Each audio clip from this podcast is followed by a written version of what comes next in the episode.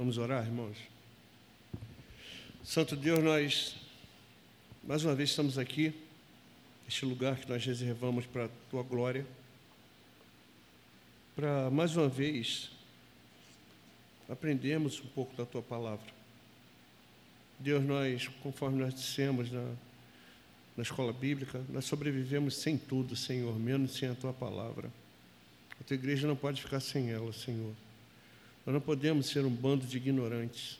Nós não podemos, Senhor, ser um monte de religiosos. Nós temos de ser cristãos conscientes, com a mente transformada, com o entendimento transformado pela tua palavra, Senhor. Para que a nossa visão seja a visão da tua palavra. Que a nossa visão sobre o mundo seja a visão da tua palavra, não a nossa própria visão, Senhor. Porque os caminhos do homem conduzem à morte. Mas o teu caminho, Senhor Deus, conduz à perfeição perfeição de Cristo. Mais uma vez nós te pedimos, Senhor, ilumine nossos olhos. Senhor, ilumine o texto que, os textos que leremos. Que o Senhor fale através da nossa vida. Que a tua palavra venha causar transformação na minha vida, Senhor. Na vida dos irmãos, Senhor. Que a tua glória seja vista, Senhor. Que nós não venhamos a continuar a viver segundo o nosso próprio entendimento, nossa própria, nossas próprias convicções, mas pelas tuas. Ilumina nossos olhos, nossa mente, nosso coração, Senhor, para a glória do teu nome, em nome de Jesus. Amém. Isaías 59, de 1 a 4.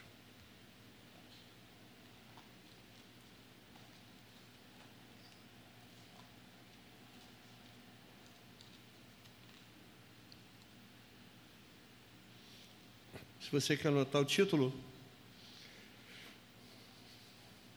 Por que Deus se fez homem?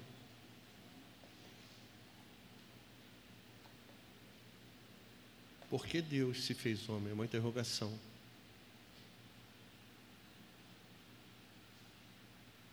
Eis que a mão do Senhor não está encolhida para que não possa salvar, nem surdo seu ouvido para não poder ouvir mas as vossas iniquidades fazem separação entre vós e o vosso Deus.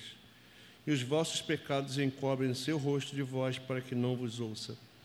Porque as vossas mãos estão contaminadas de sangue, os vossos dedos de iniquidade, os vossos lábios falam mentira e a vossa língua profere maldade. Ninguém há que clame pela justiça, ninguém que compareça em juízo pela verdade. Confia no que é nulo e andam falando mentiras. Concebem o mal e dão luz à iniquidade. Gálatas 4, de 4 a 7.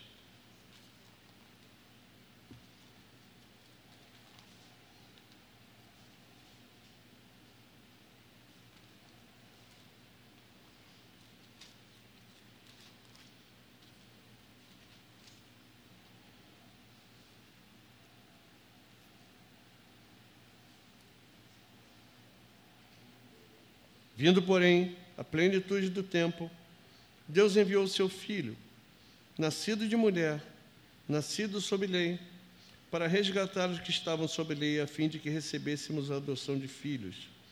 E porque vós sois filhos, enviou Deus ao nosso coração o Espírito de seu Filho que clama, Abá, Pai, de sorte que já não és escravo, porém filho, e sendo filho, também herdeiro por Deus. Maravilha, né? A gente lê no primeiro, na primeira passagem um problema insolúvel. Um problema de um Deus santo e amoroso, de um Deus totalmente separado de nós, de um Deus que é totalmente outro, como Calbarte dizia, que não pode ter comunhão conosco por causa do pecado, porque nós somos pecadores, Ele é um Deus justo, Deus não pode ter comunhão com o pecado.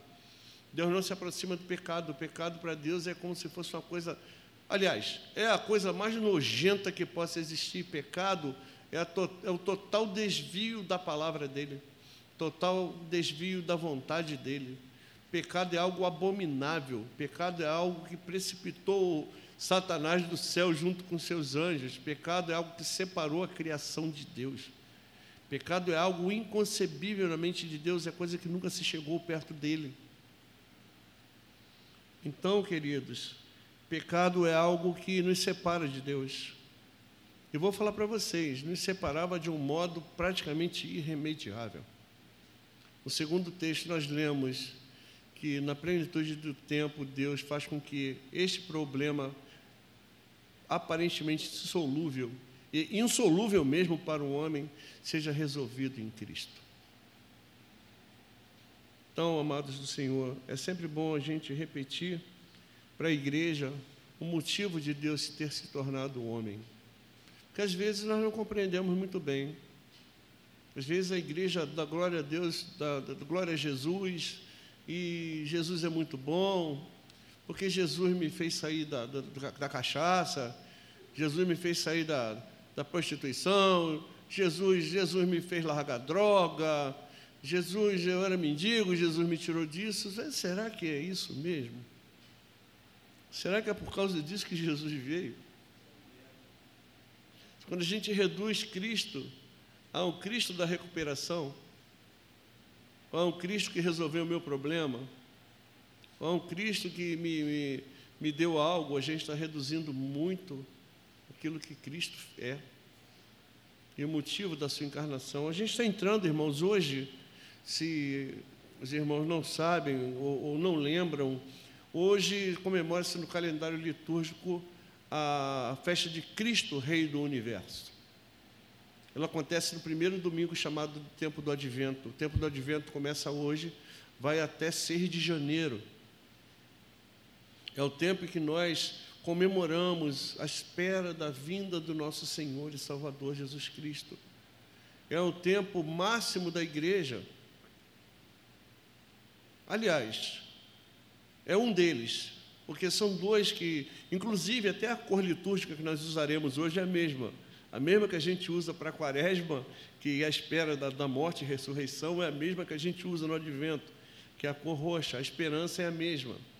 É nesse tempo que a igreja deposita na, a, a sua esperança, a sua fé na vinda daquele que haveria de vir para cumprir o mandado de Deus. Hoje nós falamos sobre tecnologia, sobre tecnologia ser ídolo ou uma bênção, e nós falamos que nós colocamos às vezes a nossa confiança naquilo que não nos pode satisfazer, uma delas é a tecnologia. Ao passo que a Bíblia diz que aquele que resolveria o nosso problema não seria tecnologia, seria Cristo, porque o problema maior do homem é desvio da palavra de Deus, é pecado. Então, esse tempo chamado tempo do advento, nós temos de guardá-lo, de pensar nele, de daqui até o domingo da Epifania, que é depois do dia 6 de janeiro, nós pensarmos nessa manifestação, no mistério da encarnação. Nós temos um Deus encarnado, nós temos um Deus chamado Jesus Cristo, totalmente humano, com uma encarnação incompreensível. Aos olhos humanos é impossível que Deus Todo-Poderoso infinito, incriado, aquele cujo todas as coisas são submissas à sua palavra, à sua criação, tenha se encarnado num ser humano como eu e você. E mais impressionante é que ele se encarna num ser humano que é ele mesmo. Como eu disse, Jesus não é um avatar que assume um corpo inanimado, tem um corpo ali, ele vai assumir aquele, aquele avatar, não.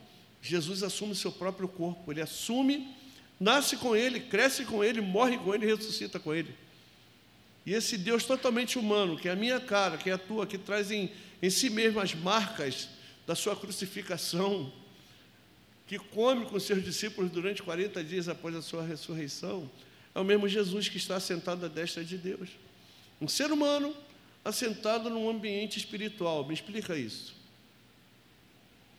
Como é que a carne, a carne e o sangue estão presentes juntos a Deus Pai, como representante nosso diante dele. Coisas que devem permear nossa mente nesse tempo do advento. Da misericórdia de Deus. Como Cristo se encarna, não sei. Como isso acontece, não sei. Como Deus assume a forma humana, não sei, como um Deus todo-poderoso, cujo o pecado nosso faz separação entre nós e Ele, se aproxima de mim, de você, se deixa tocar, come conosco, anda conosco, nos ensina, morre, assume a nossa culpa, ressuscita, anda conosco durante 40 dias e diz que vai voltar. Isso é maravilhoso, né?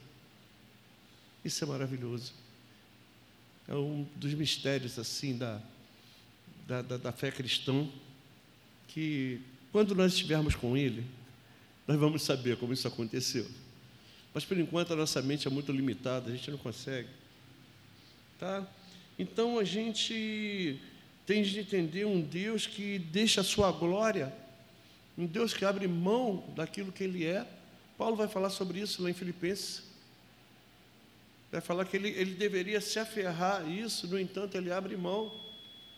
Ele, Deus, não deixa de ser Deus quando ele se encarna, ele não deixa de ser Deus.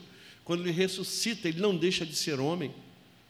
Ele desce, habita entre nós, conforme a, a palavra diz lá no Apocalipse, quando a cidade desce, vai falar assim: eis aí o tabernáculo de Deus com os homens.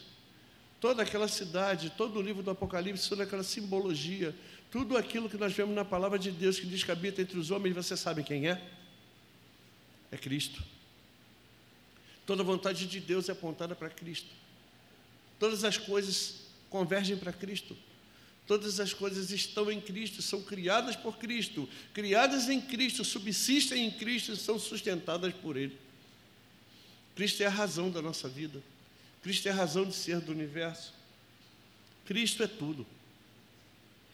Se nós entendermos Jesus só como Jesus que me liberta, ou como Jesus que resolveu o meu problema, nós estamos diminuindo a sua divindade. É isso e muito mais. A igreja não vive de aspectos de Cristo, a igreja vive de Cristo. E o Cristo das Escrituras. Por isso nós temos de viver por elas. Por isso que nós temos de entender as Escrituras. Separamos algumas coisas aqui, irmãos. Nós temos de entender, para, que a gente entenda, nós temos de entender que nós somos pecadores, caídos, nós somos maus, depravados, não tem ninguém no nosso meio bonzinho. Muitos de nós nos achamos bonzinhos, nos achamos justos demais, nos achamos assim cheios de razão, cheios de mérito, e a Bíblia diz que todos pecaram e estão destituídos da glória de Deus, que não há quem faça o mal, o bem, não, ninguém procura a Deus por moto próprio, não há quem entenda. O homem é caído, o homem é pecador, o homem é depravado, e se não é pela misericórdia de um Deus que se importa conosco, antes que houvesse mundo, nenhum de nós seria resgatado para a glória do seu nome. Vou aqui, irmãos, me arvorar de uma coisa que eu não sei se eu posso pensar mas eu creio que Deus teria toda a razão em nos destruir, por em nos jogar todos no inferno por causa da nossa transgressão. Mas nós temos um Deus que pensa diferente de nós, cuja sua justiça é diferente da nossa. A justiça de Deus não é a justiça do homem. A justiça de Deus não é a justiça do Gilmar Duarte. Não é a tua justiça. A justiça de Deus é diferente. E às vezes a pessoa fala assim: ah, por que Deus não fez de outro modo a salvação? Por que, que Deus nos Deus é todo poderoso? Não sei se você já ouviu falar isso. Deus é todo poderoso, por que, que Ele não nos salvou? Usando de outro modo. Porque não haveria meio de fazer isso que não fosse pela encarnação dele mesmo. Não haveria outro modo de resgatar a humanidade caída que não fosse pela encarnação não haveria outro modo de Deus se aproximar de nós que não fosse pela encarnação. Não haveria modo nenhum de Deus ser solidário a nós, na nossa vida humana, nos nossos sentimentos, que não fosse pela encarnação. Deus sendo justo e perfeito, Ele sabe disso. Então Ele estabeleceu em si mesmo o Filho eterno, encarnando-se. Jesus sempre foi o que Ele é. Mas como Paulo vai dizer, na plenitude do tempo ele envia seu filho, nascido de mulher, assim como eu e você, tendo sangue, carne, ossos, necessidade fisiológica, ficando doente, dando topada, machucando o pé, tendo fome, gostando de beber vinho e comer na casa dos outros. Esse era Jesus, totalmente humano, encarnado. Então, por que, que Deus se fez homem, irmãos? Quais as razões que levaram esse Deus santo, perfeito, imortal, todo-poderoso, que não comunga com pecado, se fazer homem e habitar entre nós, sofrer as nossas dores, morrer na cruz do Calvário, resgatar o nosso pecado pela Sua morte, para que nós fôssemos apresentados a Deus como justiça e Ele se fazendo maldição por nós. Por que, que Deus se fez homem? Primeiramente, que a gente tem que considerar, irmãos, Deus fez o homem sem pecado. Quando olhamos o Gênesis, nós vemos um Deus que criou o homem por louvor da sua glória. Deus cria o homem perfeito. Deus cria o homem com capacidade de pecar? Sim, porque Deus criou o homem livre. O homem é a imagem e semelhança de Deus, não é? Deus não cria ele com capacidade criadora? Deus não tem livre-arbítrio? Deus não tem. Deus tem. O homem tinha livre-arbítrio? Tinha. Por que, que o homem pecou? Porque quis. Ele usou da sua capacidade de dizer não para dizer sim ao pecado. Quando Satanás aparece, ainda prefigurado na serpente, o homem tinha que botar ele para correr, ele não era lugar dele, porque o homem tinha essa autoridade. O homem dá, dá atenção, conversa com ele, dá cai na conversinha fiada dele. A mulher vai lá, come, dá para o seu marido, e me perdoa a expressão, o frouxo do Adão vai lá e come. Ao invés de ele chamar a atenção da mulher dele, porque havia feito isso, por que você fez isso? Ele dá atenção e come. Aí quando Deus aparece, você vai dizer, foi a mulher que só me deu. Vai botar a culpa na pobre da mulher, Deus tinha dado mandado para ele, não para ela. A responsabilidade de cuidar ele tinha sido feita primeiro.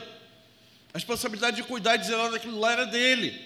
A mulher era a adjutora dele. Mas o homem não tinha pecado. O homem, pela desobediência, por querer ser igual a Deus, ó, se você comer, você vai ser que nem ele. Saber de tudo. O homem já sabia. Sabia o que era mal, sabia o que era bom. Mas aquela coisa de, né, de eu querer ser igual a Deus, Satanás joga no homem aquilo que ele quis. A Bíblia vai dizer em certos textos, principalmente Isaías, ele vai dizer assim: Eu subirei acima do céu e farei minha, o meu trono, estabelecerei meu trono acima da, da, da, do Altíssimo. E por causa disso ele foi precipitado. A queda orgulhosa, ele vai tentar colocar no coração do homem a mesma coisa. Ele quis ser como Deus, então, tu já pensou Satanás dar de cara com um ser assim? Ih, ele tem corpo. Ele não tem. Ele cria as coisas, ele cria ferramenta. Ele conversa. Ele conversa com o Altíssimo, o Altíssimo vai lá conversar com ele, não conversa comigo, mas conversa com ele. Tem que dar um jeito de interferir nisso. E vai, tenta o homem, o homem cai. Então, a partir do momento que Adão peca, que nossos pais pecam, o pecado passa para toda a raça humana. Nenhum de nós é indesculpável. A gente vai ver depois o assassinato. Caim matando seu irmão. Você vai ver lá Deus destruindo a humanidade, porque a humanidade tinha se tornado pecaminosa. Então, logo acontece, depois de acontecer o dilúvio, primeira coisa que acontece lá, Noé enche a cara e o filho dele vai lá, faz aquela lenha. Você vê pecado, pecado, pecado, pecado, pecado, pecado. Babel. Então a tendência do homem é ser pecaminoso, irmãos. Mas Deus nos criou sem pecado.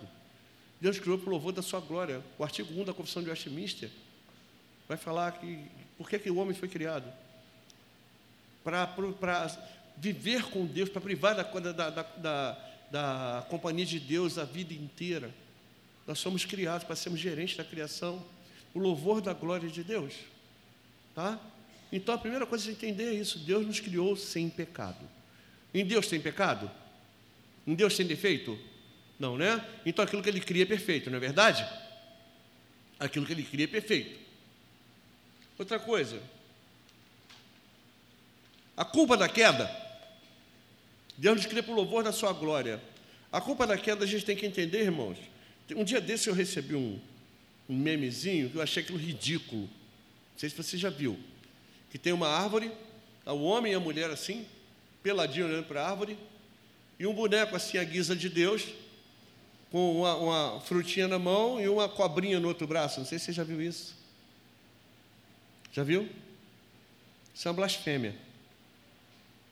Tornando Deus o autor do pecado. Principalmente para nós que temos uma teologia reformada, que criamos na providência de Deus. Tornando Deus o autor do pecado. Deus não é autor do pecado, Deus não manipula as coisas para que o homem peque, Deus não manipulou a serpente, Deus não manipulou nada. A serpente, Satanás já era pecador, o homem não tinha pecado, mas Deus tinha total ciência de que o homem podia dizer não. Deus nos criou com a capacidade de dizermos não. Deus nos criou com a capacidade de, de, de nos afastarmos do pecado. Mas o homem, por sua livre e espontânea vontade, pecou. A partir daí, querido, acabou o livre-arbítrio. As pessoas falam assim: ah, você tem livre-arbítrio, você não tem livre-arbítrio nada. Tenho sim, então deixa de pecar. Você consegue deixar de pecar? Você consegue ficar sem pecar? Usa do teu livre-arbítrio para deixar de pecar. Se você conseguir, me fala. Por mais que nós nos esforcemos, irmãos, por mais que nós nos, nos esforcemos humanamente, nós não conseguimos, nós somos pecadores por natureza. Nós vivemos querendo fazer coisa errada. Por mais a gente pode morar, irmão, lá no Himalaia, numa caverna, sem ninguém perto de nós. O pecado vai atrás de mim e de você. A nossa fraqueza vai nos pegar lá. A nossa inépcia vai nos pegar lá, longe de todo mundo. Eu não preciso de você para pecar, eu peco sozinho. Porque a nossa própria natureza nos induz a isso. Mas ao mesmo tempo que Deus cria o homem sem pecado, o homem cai, Deus tem um decreto eterno e perfeito. O fato de o homem ter caído nunca foi problema para Deus. Porque Deus não cai. O fato de o homem ter perdido seu livre-arbítrio não quer dizer que Deus tenha se constrangido com isso. Primeiramente, que nós temos que pensar, nós temos um Deus eterno, atemporal, e que decreta tudo segundo a palavra do seu poder, que é dono de tudo, Senhor de tudo, de tudo que vai acontecer, de tudo que pode acontecer. Nada foge do seu controle. A Bíblia vai dizer que o cordeiro foi morto antes da fundação do mundo. Que nós somos eleitos em Cristo antes que haja mundo. Se nós somos eleitos antes que haja mundo, Deus já tinha dado um jeito no pecado antes que o pecado existisse. Antes da gente pensar que o mundo foi criado, que a, a redenção se manifestou no mundo, a gente tem que entender que o mundo foi criado num ambiente de redenção. Porque se não houvesse ambiente de redenção, Deus não haveria criado o mundo. Deus haveria falhado na sua obra e Deus não falha. Deus tem um decreto eterno e imutável, estabeleceu em si mesmo. Se eu entender que Deus não falha, que nele não tem sombra de variação, não tem pecado, não tem nada que possa desabonar aquilo que ele é, e que o decreto é dele estabelecido com ele, eu vou entender que o decreto dele é eterno e esse decreto não falha. Mesmo com a minha queda e com a tua queda, mesmo com a queda de Adão, mesmo com o pecado no mundo. O meu pecado não quer dizer que Deus falhou. Pelo contrário, eu falhei, ele não. Eu tenho pecado, ele continua sem pecado. Eu posso terminar mal. Aquilo que ele começou, ele vai terminar bem. Ele está tudo no controle dele. Quando a gente pensa que o mundo está um caos, hoje eu falava sobre isso. Ah, pastor, o universo está um caos. Tá, um caos, né? O que é isso aqui, irmãos? Um copo d'água, né? Feito de vidro. E tem uma água dentro dele. Você está vendo a água voar dele? Você está vendo a água escorrer pelos poros do vidro? Você está vendo o copo fugir das minhas mãos? Ou então cair um raio nele? Não, né? Isso é sinal que Deus controla o universo. Isso aqui se enquadra ao universo criado por Deus. Se nós podemos, como homens caídos, criar coisas que se enquadram no universo de Deus, vou te fazer uma pergunta: Deus perdeu o controle da sua criação? De forma nenhuma. Nós temos de entender, irmãos, redenção, encarnação, à luz da queda, à luz da criação. A gente tem que entender criação, queda, redenção, consumação. Se a fé reformada não for explicada por esses quatro pontos, a nossa fé vai ser uma fé mística. Vai ser uma fé baseada em coisas. E a gente crê num decreto eterno. Então, esse Deus Santo ele não pode conviver com o pecado. Se ele faz a coisa certa, como é que ele vai conviver com gente errada? Como é que ele vai conviver com pessoas que erram? Não dá. Não dá. Porque o erro não, não, não consegue entrar na coisa. o certo não consegue entrar na coisa errada. Você não consegue nunca, perdão, pegar um objeto cilíndrico e inserir num quadrado menor do que ele. Nunca vai conseguir, porque o, o cilindro tem sua, sua medida. O quadrado tem a sua medida. Aquele quadrado é errado para o cilindro, o cilindro é errado para o quadrado. Então é, é impossível aquelas duas formas geométricas conviverem ao mesmo tempo, de uma forma, uma forma plena, de uma forma satisfatória. Da mesma forma é Deus. Deus é perfeito em si mesmo, e nós imperfeitos. Deus não se enquadra em mim. A gente às vezes quer um Deus que se enquadra ao nosso desejo, né? Deus se enquadra na minha própria mente, Deus não se enquadra em mim. Por isso que a palavra de Deus vai me enquadrar a Ele. Agora, como é que isso vai acontecer? Como é que isso vai acontecer, irmãos? Só tem um jeito. Só tem um jeito. Isso a gente está falando de porque Jesus se tornou homem. Quem pecou foi o homem, não foi Deus, né? Quem precisa ser perdoado? Homem. Mas se eu pedir perdão a Deus hoje, daqui a pouco eu estou fazendo a mesma coisa, né? Tem que pedir perdão de novo. Aí eu tenho que pedir de novo. Eu vou pecar. E pecar. E pecar. E pecar. Mesmo que eu não tenha cometido pecado nenhum. Uma vez eu fui falar no, no, no sepultamento do, do, filho de um amigo meu, que ele era autista. E o pessoal lá da igreja da mãe dele dá um reteté tremendo. Fui falar. Falei que a morte era resultado da queda. Nós morremos porque pecamos. Quase que eu apanhei. Quase que eu apanhei, porque a mãe dele, principalmente, me conhece desde que a gente era adolescente, olhou para mim e fez assim: Pode ser autista? Pode não ter quanto. Pode, irmão, não adianta, não tem ser humano que não peque. Ou que não nasça pecador. O bebê pequenininho, saído do ventre da mãe, é pecador. O fato de nunca ter cometido um pecado assim, voluntário, de repente, mas também não está no coração da pessoa, você não conhece o coração do autista, não conhece o coração de ninguém. Não pode dizer que ele não é pecador. Por isso que a Bíblia vai dizer que nós somos pecadores por natureza. O bebê é pecador por natureza. Se um bebê nasce hoje, morto, ele só é remido pela graça de Deus, pelo sacrifício de Cristo. Não existe redenção sem Cristo. Não existe redenção sem o perdão de Cristo. Então seria necessário que alguém, um, um homem, um homem, homem humano, se apresentasse diante de Deus como cumpridor do pacto que Adão não cumpriu. Deus deu um pacto para Adão, Adão desobedece. É necessário um homem que obedeça. E um homem que obedeça até o fim o pacto que Deus estabelece com a humanidade. E que você chegue a Ele por mérito próprio. Vou te perguntar: você conseguiria fazer isso? Tem mérito para chegar diante de Deus? Não, né? Nenhum de nós. O pecado fez essa lenha com a gente. Aí a gente vai começar a entender porque é que Jesus fez o homem. Como é que Deus vai resolver isso? Deus se aproxima do pecado? Não. Palavra criadora de Deus, por isso que João vai falar no princípio era a palavra. E a palavra era Deus, e a palavra estava frente a frente com Deus. Todas as coisas foram feitas por intermédio dele. A graça e a verdade vieram com ele. Deus, na sua infinita misericórdia, encarna o seu Logos, que é Deus como Ele. Nós temos um Deus trino, triuno, que é trino e uno ao mesmo tempo. O Filho eternamente gerado, a palavra de Deus eternamente gerada. Deus Pai não vai ter contato conosco.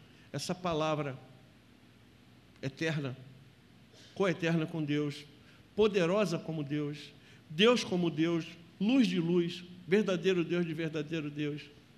pela misericórdia de Deus, de um modo misterioso, se encarna no ventre de uma mulher chamada Maria.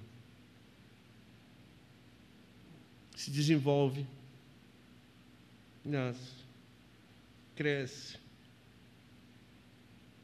vive como um ser humano, se aproxima de nós. Não só se aproxima de nós, como morre pelas nossas próprias mãos. É rejeitado, conforme diz a palavra, rejeitado, mais indigno dos homens. Não fazemos dele caso algum, mas foi nele que Deus fez convergir as nossas transgressões e iniquidades. E é por causa desse Deus todo-poderoso, encarnado, visto, apalpado por nós, conforme diz João, morto, ressuscitado ao terceiro dia, que nós hoje estamos aqui. Não há mérito em mim, não há mérito em você, nem em homem nenhum. Se hoje nós podemos estar aqui reunidos, dando glórias a Deus, ouvindo a Sua palavra, cultuando a Ele e submetendo da Sua vontade, é só porque Jesus veio.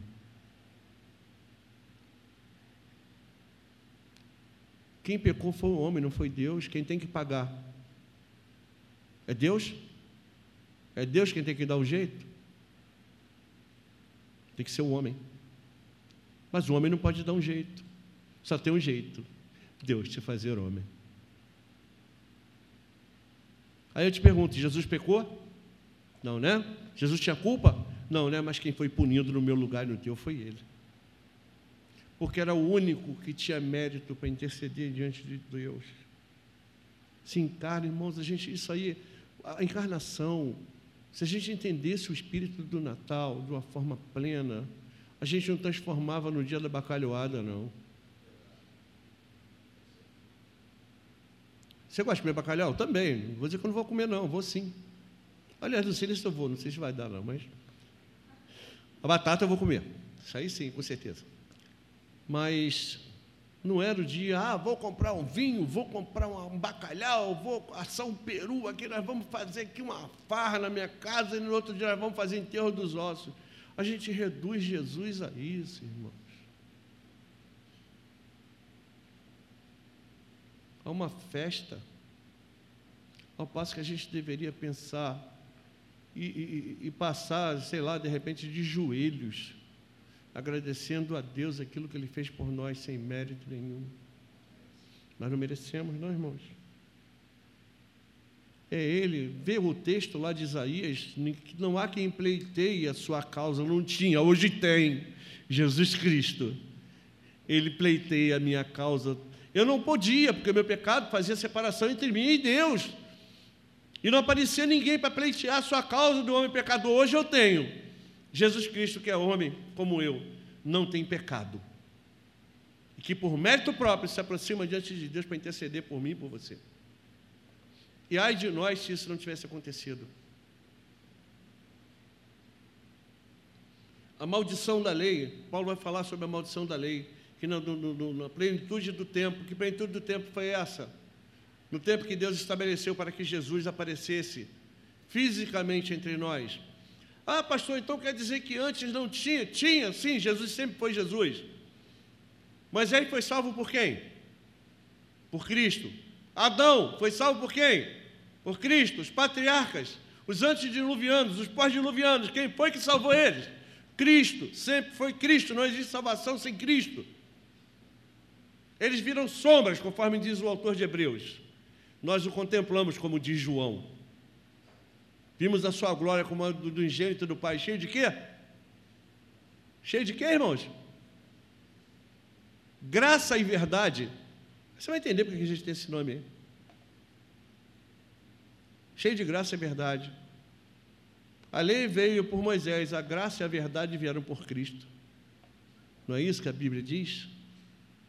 Então a maldição, conforme diz Paulo aos Gálatas, aquilo que eu não podia fazer, a maldição da lei que estava sobre a minha cabeça, sobre a tua cabeça, sobre o gênero humano pecador voluntário e depois pecador compulsório, que somos nós, recai sobre Cristo, Cordeiro Imaculado de Deus, próprio Deus feito carne, sem pecado, que por seu mérito, pela sua obediência, pela sua encarnação, pelo seu sofrimento, pela sua morte, sua vitória sobre a morte, Deus o fez Senhor e Cristo. Nós vivemos por Ele. Nós estamos aqui por Ele. Nós subsistimos por Ele. Nós somos guardados nele, somos resgatados por Ele, viveremos eternamente por causa dele. Não por nosso mérito, irmãos. Ele é verdadeiro homem verdadeiro Deus. Por que, que ele se fez homem? Porque eu não conseguiria pagar o meu pecado. Eu não tenho mérito. Eu não tenho mérito. Qual de nós suportaria toda a ira de Deus sobre o gênero humano na cruz? Sempre falei, eu conheci um cara que dizia que sabia que quando cantava aquele, esse cântico, eu nunca saberia o preço do meu pecado na cruz, ele falou, eu sei, pastor, eu sei. Por isso que eu não canto isso. Eu falei, ah, o que, que foi? O sangue de Jesus. Eu falei, tu não sabe de nada. Não é que nem o compadre Washington, sabe de nada inocente. A gente não sabe o que é receber a ira de Deus sobre nós. Por isso que Paulo vai falar para os Tessalonicenses: Jesus Cristo, que nos livra da ira vindoura tinha de ser Deus para receber sobre si a ira. Você já imaginou, irmão, você receber a ira de Deus sobre você? Sabe o que é isso? Se o pai da gente pega um chinelo, já dá uma chinelada, já fica ruim para caramba. Quando o pessoal é vagabundagem, comete coisa errada, a polícia já desce a madeira, sente a ira da polícia no lombo e dói para caramba, que eu já cansei de fazer isso. O pessoal fala, ai, ai, ai, ui, ui, ui. Imagina a ira de Deus. Imagina a ira de Deus. Aí eu te pergunto: você aturaria? Você aguentaria? Nem eu, nem nenhum de nós, por isso Deus teve que se fazer homem. Tinha de ser homem para ter mérito e se chegar diante de Deus, tinha de ser Deus para receber sobre si. E mais difícil ainda, ressuscitar pelo seu próprio, pelo seu próprio poder e glória. E aí? Conseguiria fazer isso? Não, né? Eu falo sempre do colega que uma vez falou que trabalhava muito para Jesus, porque um dia que chegasse diante dele tinha que apresentar a mão bem cheia. Ah, Gilmar, eu quero chegar lá com as mãos bem cheias para mostrar para Jesus. Falei, se eu sou ele, eu falo assim, eu sou trouxa, você só está aqui por minha causa. Por mais que a gente faça, irmãos, por mais que a gente se esforce, Todo o nosso trabalho, toda a nossa, nossa, nossa justiça é como trapo de imundícia, não tem mérito nenhum diante de Deus. Nós só fazemos a obra de Deus porque Deus nos move. Aquilo que nós fazemos é por causa dele. É Ele quem nos move, a obra é dele, não é nossa. Quando a gente começa a achar que aquilo que a gente faz é por nós mesmos, a gente está totalmente desvinculado daquilo que Deus é. Eu não posso fazer coisa, o trabalho de Deus achando que eu fiz porque eu quis. Ontem nós fizemos aqui a ação social, foi uma benção, você não veio. Cheio de gente assim. Foi muito legal a gente ver a comunidade interagindo com a igreja, foi uma coisa maravilhosa. Sabe quem nos moveu aquilo? Cristo. Sabe quem moveu a massa para aquilo? Cristo. Sabe quem moveu o pessoal que estava aqui? Cristo. Sabe de quem era aquela obra? De Cristo. Sabe de quem é a palavra que está sendo aqui? De Cristo. Sabe de quem é você? De Cristo. Nem eu, nem você, nem ninguém somos nada sem Ele, irmãos. E a gente tem um Deus que, no, do, do alto da sua onipotência maravilhosa, se digna a se fazer homem. Você gostaria de ser transformado num sapo, que nem aquele da princesa? Não, né? Você multiplica isso por 3 trilhões e, e 400 bis bilhões, você vai entender o que foi Cristo se encarnar. Deus Todo-Poderoso sujar os pés, chorar no colo da criatura, ter de mamar no peito da criatura, aprender a falar, ter fraldinha trocada, ser carregado no colinho, tomar comidinha na boquinha, aprender a ler. Ou você acha que Jesus aprende, nasceu aprendendo, sabendo ler? Jesus nasceu um deusinho. Se fosse assim, não seria idôneo para interceder por mim e por você. Totalmente humano, passou pelas mesmas coisas nossas. Porque se não fosse assim, ele não seria idôneo para interceder por mim e por você. Existe mais coisa no mistério da encarnação do que a gente pensa, irmãos. Existe mais coisa na humanidade de Cristo do que a gente possa pensar. Existe mais identificação de, de, nossa com, com, da encarnação com Cristo que você possa pensar. O autor de Hebreu vai falar assim: ele sabe, porque ele foi tentado da mesma forma. Se Cristo tivesse um, uma vírgulazinha de DNA diferente meu e teu, ele não seria idôneo para interceder diante de Deus e ter mérito. Que seria um super-homem. Cristo tinha alma humana, mente humana, vontade humana, carne humana, dor humana, tudo. No entanto, ele abria a boca e dizia assim: sossega o vento, cala a boca, amarra. E aí? Ou é o contrário? Ser limpo e o leproso ficava limpo. E aquele que diz assim para o mar, sossega, é o que diz assim na cruz do Calvário: Pai, perdoa-lhes porque eles não sabem o que eles fazem. Tenho sede. Meu Deus, meu Deus, por que me desamparaste? Pai, nas tuas mãos entrego o meu espírito. Jesus podia descer da cruz?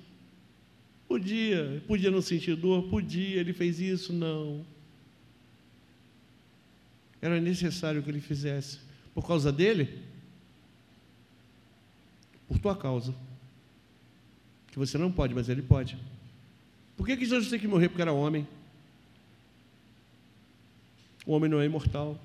Se Jesus não morresse como homem,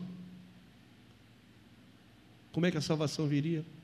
Por isso que não teve como Deus efetuar a salvação de outro modo. É por isso que ele se fez homem. Medita nisso esses dias.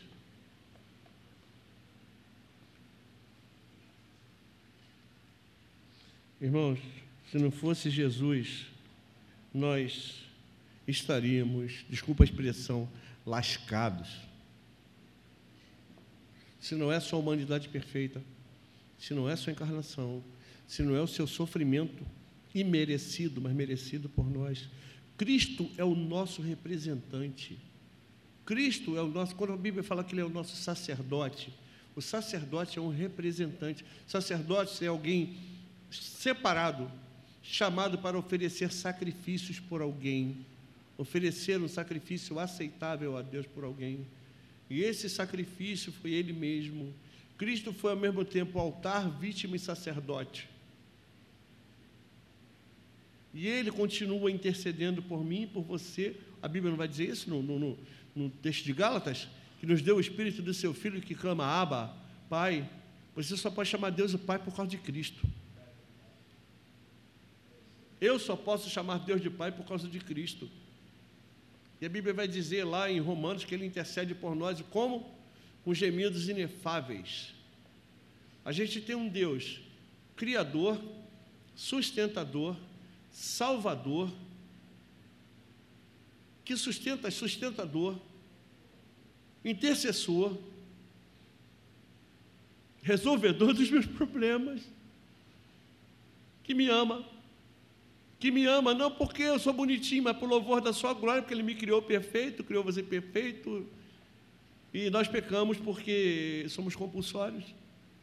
Mas não foi assim que Deus nos criou, por isso ele resgata um povo chamado igreja. Por isso ele tem um povo escolhido em Cristo antes da fundação do tempo. Por isso que Cristo teve de vir trazer o reino de Deus. Qual foi a primeira coisa que Jesus falou na sua mensagem, irmãos? Quando ele aparece pregando. O reino de Deus está próximo. Arrependei-vos e crede no Evangelho. Eu tenho de crer no Evangelho porque o reino de Deus está próximo. Quem veio trazer o reino de Deus? Cristo. Quem estabelece o reino de Deus? Cristo. Quem reina sobre o reino de Deus? Cristo. Quem nos separa para o reino de Deus? Cristo. Uma vez eu vi uma professora falando que Jesus hoje é espírito. Eu acho que ela é agnóstica. Nós temos um Deus que tem a tua cara.